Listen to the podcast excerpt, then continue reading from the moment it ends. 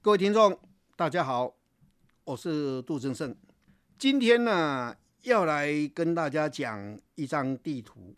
这张地图我标的说昆仑为地中，这是我取的一个，我从一本那个外国书里面哈借用的，因为我觉得这张图画的蛮好看的。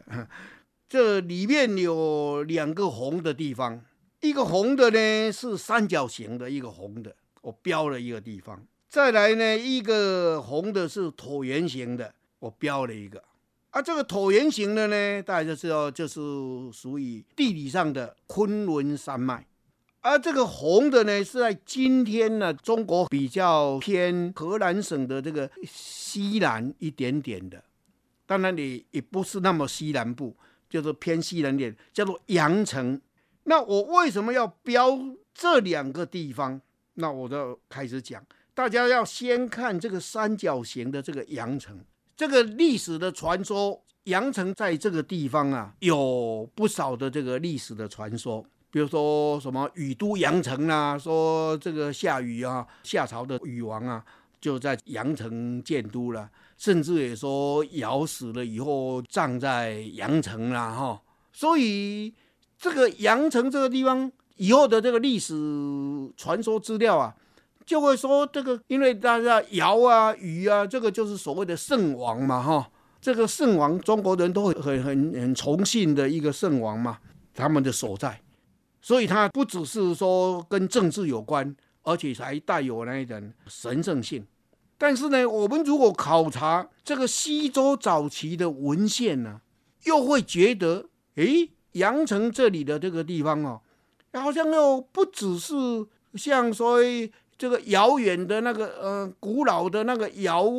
或是禹的那一种故事而已呢，它还有一个是周公的故事，说周公哦在那里啊建了一个叫做测影台，测量日光的影子。这个测影台啊是要看一年到头，从冬至到夏至再到冬至。因为这个测影台，它是上面一个台子，它上面哈有立一个像竹竿，其实那个以前叫圭，圭就是一个长形，上面有一个三角的那个呃两个图写在一起的那个圭字了。这个玉器有这样的一种名称的，它立在那里，它有一定的高度，它下面有一张表，它都有那个刻画的。当太阳，比如说夏至，夏至是太阳。到了呃往北边吧哈，其实是地球在转了，我们也知道说是太阳往北往南了，太阳不动的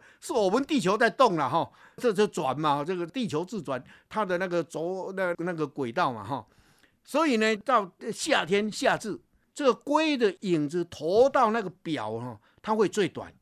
到了冬至的时候呢，因为中国是在这个北半球嘛，就冬至的时候太阳就是往南移。那这些的地球是偏北的哈，所以呢，中午的时候的那个阳光投射在那个影子上面的那个龟的那个影子啊，它就会最长。所以呢，这个一年到头，这个影子呢，由长到短，由短到长，这样。为什么要设在这里？因为这样哦，这个最标准的就是在这个地方，最标准的。在别的地方呢，就会有长短，那个尺寸呢就不会非常标准，因为它会要标准说最短要短到几尺几寸，最长要长几尺几寸，只有阳城这个地方合适，所以说周公就在阳城这个地方啊建了一个叫做周公测影台，这个是用我们今天来讲就是属于这个天文仪器的，在观测这个太阳的这个这个运转的。这个地方哦，这么特别，为什么会最标准？在古书的文献，这个叫做地中，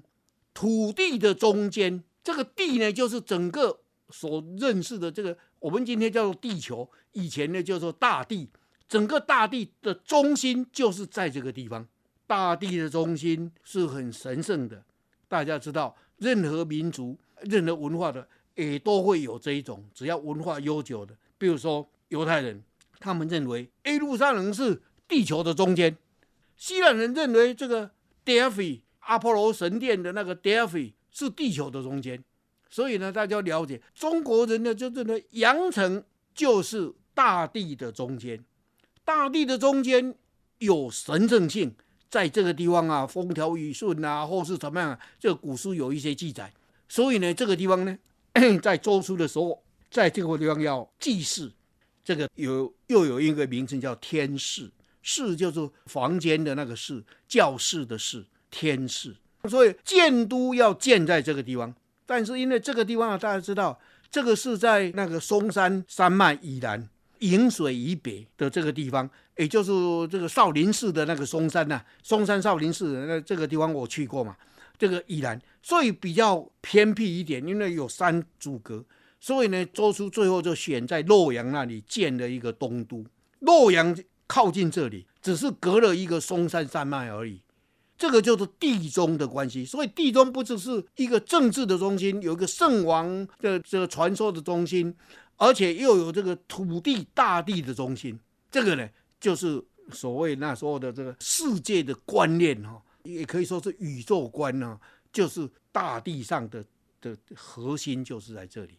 这个是阳城，但是啊，在中国的以前的那个呃先秦呐的那个范围所认识的中国，呃，这个范围还不远呐、啊，还有限呐、以外那个蛮夷戎狄之外的是什么呢？其实中国人都不太了解。那比如说到了汉朝以后呢，张骞通西域啦，甚至到了东汉呢，都也了解到有这个西海，叫做地中海啦，已经都有这一些知识了。哎，这已经就知道今天的中亚、西亚，甚至更远的西海以西还有地方呢，就地中海的西边还有呢。东汉的人已经都知道了这个了，所以呢，他们了解。你再把这个阳城哦，当做这个大地的中心，这个不对了吧？所以呢，到了差不多东汉晚期，这个魏晋南北朝的时候，就开始那个观念转变，认为这个昆仑山这个就是在这个是大地的这中心，哎，昆仑山，所以这个大地的中心就从阳城经过了这个好几万里，到了昆仑山去了。阳城有那一些传说，有神圣性，有什么？昆仑山有没有？哎，他们就知道昆仑山有西王母啊，西王母啊。周穆王这个西游，说是去跟西王母见面呢，啊，两个人还唱诗啊，看起来还在谈恋爱啊。啊，这个西王母在这个汉代人的一般信仰也会拜西王母啊，但是西王母在《山海经》里面又像是一头怪兽啊，它吃的东西是生的啊，都是生鸟啊，生的野生的兽啊，这个不像圣王啊，西王母不是圣王啊，是吧？所以呢，大家知道说，魏晋南北朝、隋唐这所有的这个有这个整个亚洲的这个观念呢，有了，中国不是这个世界的中心了。所以《水经》这一本书就把地的中心是定在昆仑山呢，就是代表这个是呃这这个这一段这个世界观。但是呢，在中国传统的观念不符合，没没有圣王。昆仑山没有圣王，西王母的那个形象不是怪兽，就是一个谈恋爱的妇人。在中国人的那个的的古板的想法里面，这一种女人有什么好呢？就是变成是这个样子，没有代表性。所以最后这一种带有神圣性的地中的这观念就逐渐逐渐淡化了。但是他们总要有这个一个中心呢，这个中心是什么？就用皇帝所在的地方就是中心，所以。康熙皇帝叫 A 苏会在中国画这个测量的地图，A 苏会开始真正测量，开始画地图，用西西方这一套，但是他也要找一个基准点啊。我们今天的这个这个东经一百八十度，西经一百八十度，地球三百六十度，这个 A 苏会都知道需要有那个，但是我们今天的这个经度的那个的中心点在哪里？在格林威治天文台啊，那里作为一个这个开始啊。往东往西啊，算各算一百八十度啊。A 苏会这个给康熙皇帝所策划的地图，它的那个中心点在哪里？中心点是在北京，皇帝所在就是大地的中心呢。这是中国的观念，所以恭维中国的人呢、你一定要好好了解中国这样的这个政治性那么浓的这样的一种文化，你喜欢吗？好，谢谢大家。上单元由数位传声制作。